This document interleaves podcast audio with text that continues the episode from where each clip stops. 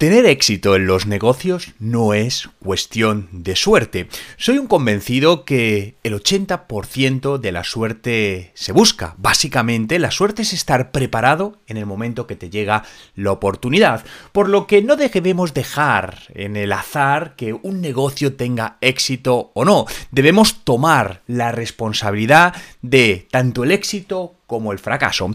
Pero para conseguir ese éxito hay distintos secretos, recomendaciones, llámalo como quiera, que te acercarán a tener más éxito en los negocios. Esto no significa que si lo aplicas es un 100% de éxito asegurado, ojalá fuese así, pero sí te asegura que ese porcentaje de éxito es mucho más grande y puede que algo no te funcione, no pasa nada, pero eso te llevará a iterar, a seguir avanzando hasta que consigas tus objetivos. Estoy convencido, esto sí, 100%, que si al final trabajas en la buena dirección, acabarás consiguiendo eso que buscas. Y quiero hablarte de estos ocho secretos para tener éxito en los negocios. Y fíjate que lo llamo secretos, pero realmente es algo que está ahí, que todos conocemos, pero que no siempre aplicamos y nos hace alejarnos de alcanzar esos objetivos de negocio que estamos buscando. El primero se establece entre 3 y 5 objetivos para el año. Siempre debemos comenzar con, con objetivos. Eh, y estos tres o cinco objetivos que te vas a definir, hazlos en pasos detallados y cómo vas, describe cómo vas a conseguir cada uno de ellos. Pueden ser lo que a mí me gusta llamar objetivos macro, ¿no? Como objetivos más generales, y luego lo separas y creas varios pequeños microobjetivos, que pueden ser hitos, que te van acercando a ese objetivo global anual. Incluso puedes, si te es más cómodo, dividir estos objetivos en trimestres, por ejemplo, a lo largo de cuatro trimestres del año. Es importante que asignes fechas para alcanzarlo, lo pongas en tu calendario para que no se olvide, porque todo aquello que no apuntamos al final eh, pasa, ¿no? Y es importante que hagas espacio en tu agenda para priorizar cada una de las fases. Aquí yo te recomendaría utilizar algún tipo de gestor de, tareas, gestor de proyectos. No sé, hay muchos. Está el conocido Trello, está Asana, Kanban Flow, hay muchos. Pero es importante que uses un gestor de tareas donde vayas apuntando lo que tienes que hacer, los pasos a seguir eh, y te vaya avisando de esas fechas donde tienes que haber alcanzado ese objetivo.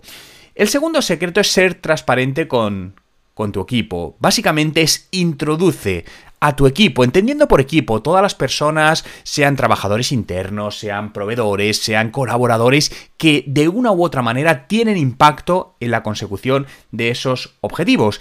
Y ser transparente sobre lo que quieres alcanzar este año te va a ayudar a compartir mejor tu visión, porque seamos realistas, al final no podemos alcanzar solos los objetivos de negocio, es muy difícil, siempre vamos a, necesitar a alguien.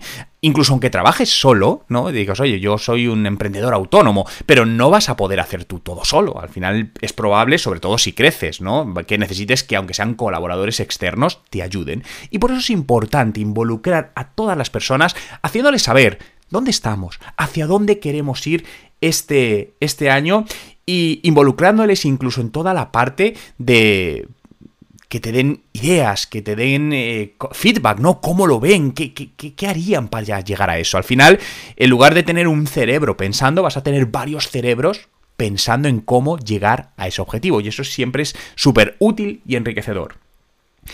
El tercero es trabaja por conocer a tus, a tus clientes.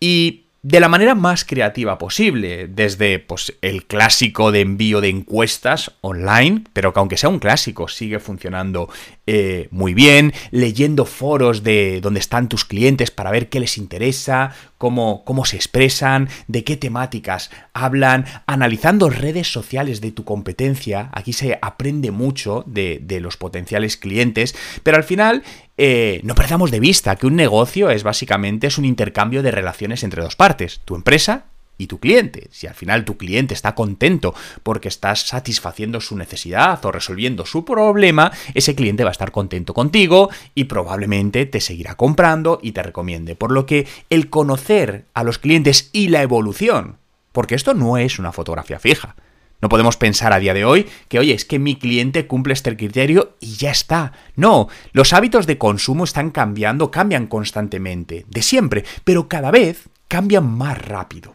Y tenemos que estar atentos a esos cambios para poder estar ahí y no perder, eficiencia. El cuarto punto es desafíate constantemente a ti mismo. Por ejemplo, puedes marcarte todas las semanas ser un 1% mejor en algo. Ese algo ya lo defines tú. Y puede que digas, Juan, un 1% es poco, sí, pero hazlo incremental, hazlo, eh, eh, no me sale ahora la palabra, compuesto, ¿no? Como el interés compuesto. Realmente al final un 1% de mejora semanal a lo largo de un año es una auténtica barbaridad de mejora, ¿no? Por lo que alcanzar ese pequeño 1% te va a ayudar enormemente a impactar en tu éxito, porque al final el éxito del negocio el éxito de tu negocio depende de tu éxito. Si tú no consigues desafiarte, evolucionar y crecer, tu negocio no va, de, no va a crecer, no va a evolucionar. Por lo tanto, el crecimiento del negocio piensa siempre que empieza en tu propio crecimiento.